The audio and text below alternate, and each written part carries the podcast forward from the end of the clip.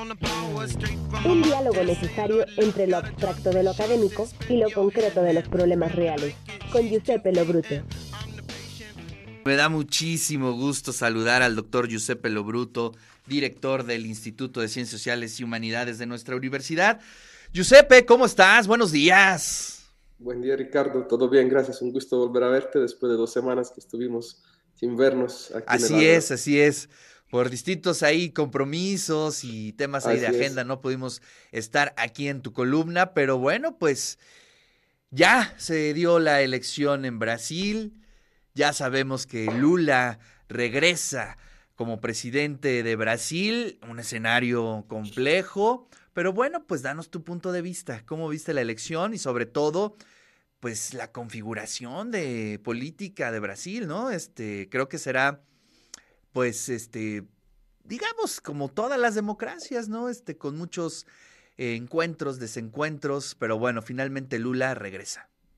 Sí, es eh, regreso de Lula y la alegría de un continente donde resurgen las izquierdas. Esto podría ser el título eh, de lo que sucede, aunque eh, con hay un país polarizado, eh, son solo dos millones de votos de diferencia, un Congreso en el cual Lula deberá mediar con los distintos y diferentes partidos que hay en el Congreso brasileños, con gobernadores que también la gran mayoría, digamos, hay una división enorme entre el Partido del Trabajo y el Partido Liberal que encabeza Bolsonaro. Y se, eh, se presenta una situación eh, muy particular eh, porque esto le podía permitir a Brasil enlazar los lazos con los BRICS y relanzar esta organización multilateral muy importante a nivel global que lidera China, pero al mismo tiempo en América Latina puede relanzar otros esquemas de cooperación como la CELAC, eh, que creo es el esquema de integración regional más importante que tenemos en, nuestro continente, donde participan los 33 países. Eh, sin embargo, eh, acabaría esta primera parte diciendo que hubo muchas protestas por parte de los seguidores de Bolsonaro, el mismo no ha, digamos, dado o ha reconocido que ganó Lula, aunque aceptó que haya una transición eh, se parece un poco al caso de Estados Unidos entre Trump y Joe Biden. Y bueno, eh, esto nos da a ver que eh, las extremas derechas también van a jugar un papel determinante, desgraciadamente, en mi opinión, en términos de la misma vida política y social de los distintos países, no solo de América Latina, sino del mundo, sobre su papel en cómo aceptar o no los resultados electorales. Así es. Oye, las reacciones fueron bien interesantes. Eh, bueno, pues eh, Bolsonaro eh, tardó mucho en dar la cara después de la elección. prácticamente él no, no reconoce haber perdido, ¿no? interesante. ¿Y cómo se reconfigura la oposición en, en Brasil, Giuseppe? Mira, eh, todos eh, llama la atención que, eh, digamos, los manifestantes y sobre todo la oposición eh, reclamaban este artículo 142, si no me equivoco, que es la presencia de los militares en tomar la rienda de un país que según ellos había habido un fraude.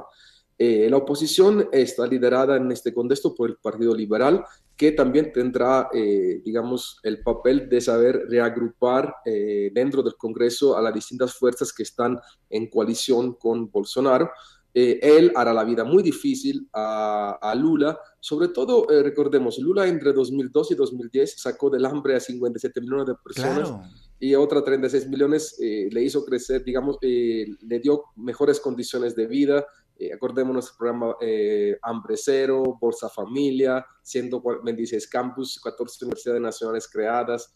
Digamos, esto va a ser más complicado ahora hacerlo para Lula, eh, porque va a depender de la negociación que va a tener en el Congreso. Aunque es verdad que su vicepresidente de centro, eh, creo que fue estratégico la elección de, de, este personaje, va a tener que lidiar con muchos de los partidos, porque Brasil es un, es un país con muchísimos partidos en el Congreso.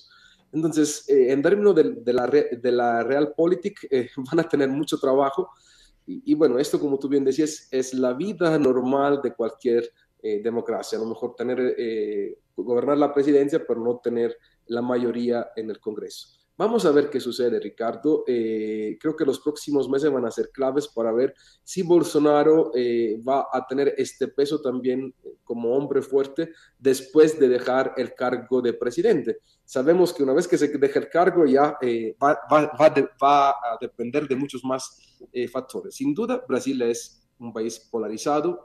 Recordemos, 60 millones votaron para Lula y 58 millones votaron para eh, Bolsonaro. Y eso un poco nos explica, porque uno diría, con 700 mil muertos en pandemia, eh, con eh, destrucción de la Amazonía, ¿de dónde saca Bolsonaro? Capital político, ¿no? Votos? Sí, esa es una de las gran preguntas que los cientistas sociales se hacen hoy en América Latina y en el mundo. Uy, eso es este bueno, para desarrollar muchas tesis, ¿no? Muchas investigaciones, porque sí, la verdad, yo me hago la misma pregunta, déjame decirte. Pero eh, interesante ya Lula en sus primeros, en sus primeras declaraciones, eh, su postura frente a los temas medioambientales, Giuseppe. Sí, bueno, acordémonos que acaba de haber también la COP en está, está ahorita el Cairo, ¿sí? En el Cairo y en el cual participan todos los países. Y una de las advertencias de Gutiérrez era justamente eh, que si hay una división entre norte y sur sería una tragedia para la humanidad. Y Lula eh, va, a tomar una postura muy fuerte en términos de la defensa de la Amazonía. Hay un fondo de Noruega que se reactivó eh, digamos horas sucesivas a la victoria de Lula para la defensa también de la Amazonía. Está complicado porque hay muchos intereses. Acuérdense lo que decíamos en las la triple B, que son eh, la iglesia, los que detienen las armas y los latifundistas, que son los verdaderos, eh, digamos, eh, detentores del poder económico y político en, en, Brasil, donde juegan una presión muy fuerte. Y sobre todo esto de los latifundistas que juegan es, impresionante en algunos estados el papel que tienen Ricardo y la, manera en que ellos quieren destrozar la Amazonía para ampliar sus monocultivos y sus intereses eh, personales. Entonces Lula va a estar en una situación compleja, es una nueva realidad, no es la de 2002, pero es un, es un señor que ha resurgido. Eh, recordemos sus 500 días de, de, detención en por una acusación injusta y un señor que a sus 73, 74 años va a tener, o 75, va a tener que eh, eh, dirigir uno de los países más importantes de América Latina y del mundo. No, del mundo, del mundo, ¿no? Y mundo. Y sí, con una complejidad en su organización, ¿no? Me sorprende eh, la, mm, digamos, la conformación de los partidos políticos en Brasil. Si aquí decimos en México que tenemos muchos partidos allá, es impensable, ¿no? La, el de la religión. y, el tema religioso y, el tema cultural también es bien complejo en, en Brasil. Entonces estamos ante un eh, país con muchas necesidades. Pero bueno, pues este, por el momento ya se definió el próximo periodo presidencial. Lula ya está ahí y bueno, pues esperar, esperar a observar y pues y pues este ánimo para los brasileños, ¿no? No, además no, no, va a tener el Partido del Trabajo los tres grandes estados que son Sao Paulo, Río de Janeiro y Minas Gerais, que son los tres estados fuertes lo van a estar bajo la oposición las gobernaturas.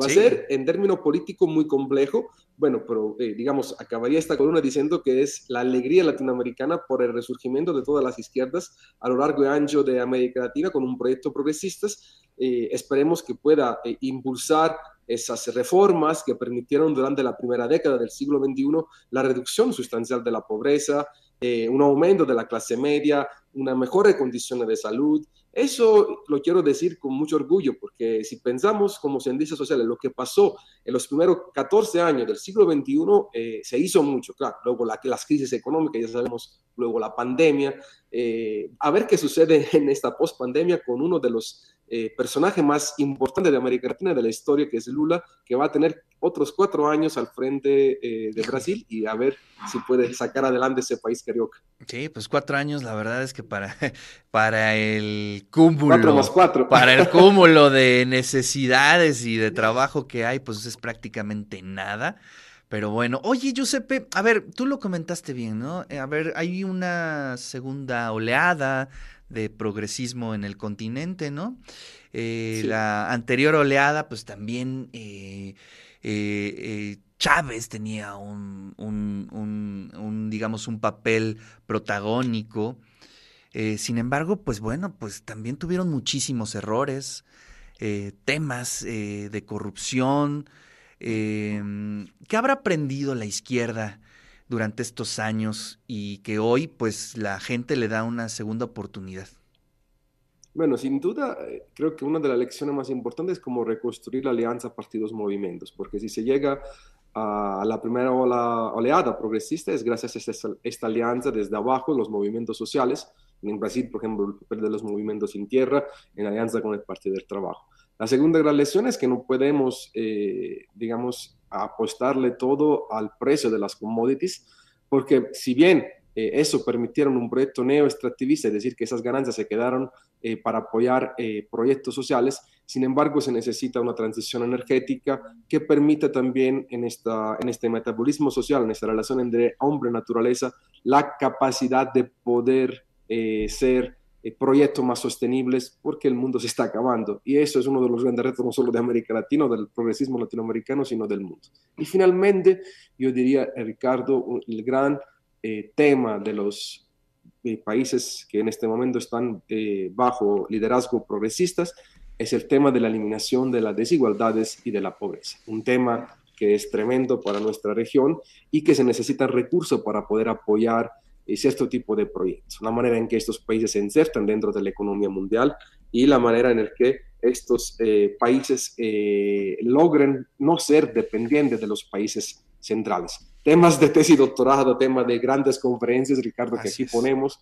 pero que es importante entender que gobernar eh, países tan grandes como lo son México, Brasil, por ejemplo, con tanta heterogeneidad, con tantos recursos naturales, en un mundo cambiante, en un nuevo contexto eh, global, es uno de los grandes retos que de verdad eh, enfrentan estos países en un contexto en que la humanidad misma enfrenta retos tremendos, enormes en los próximos años.